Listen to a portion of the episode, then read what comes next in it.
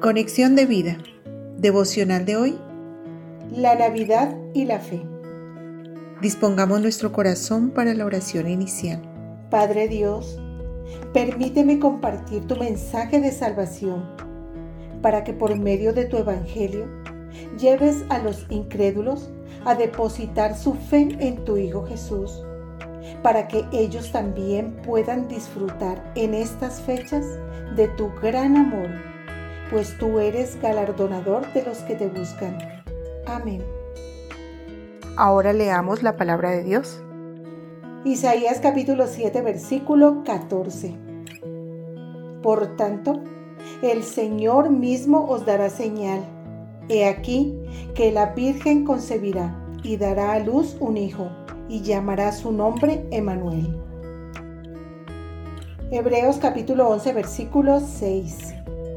Pero sin fe es imposible agradar a Dios, porque es necesario que el que se acerca a Dios crea que le hay y que es galardonador de los que le buscan. La reflexión de hoy nos dice, en Navidad el mundo se engalana, se encienden las luces y se ponen los adornos. Es como si de manera especial todo el ambiente se impregnara de fe, esperanza y amor. Las familias esperan con anhelo a sus seres queridos y abundan la comida y los regalos. Lastimosamente, muchos festejan de manera superficial y gran cantidad de personas no pueden experimentar la verdadera esencia de la Navidad.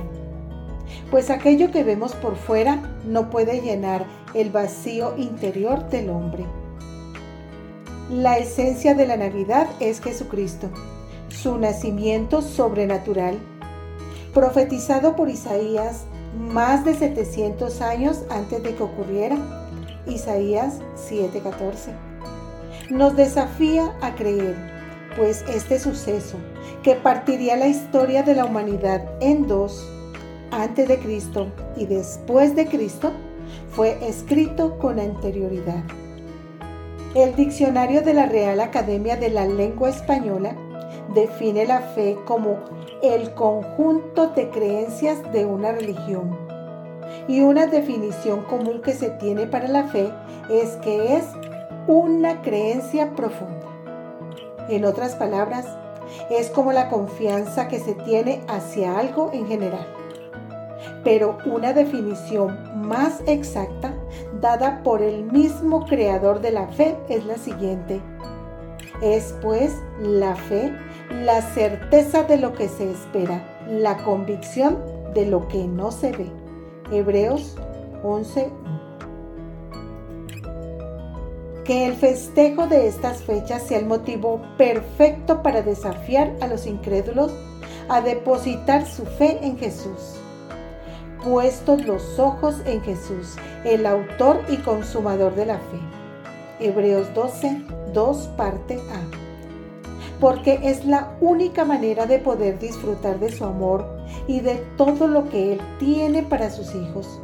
Pues como dice Hebreos 11:6, pero sin fe es imposible agradar a Dios, porque es necesario que el que se acerca a Dios crea que le hay y que es galardonador de los que le buscan.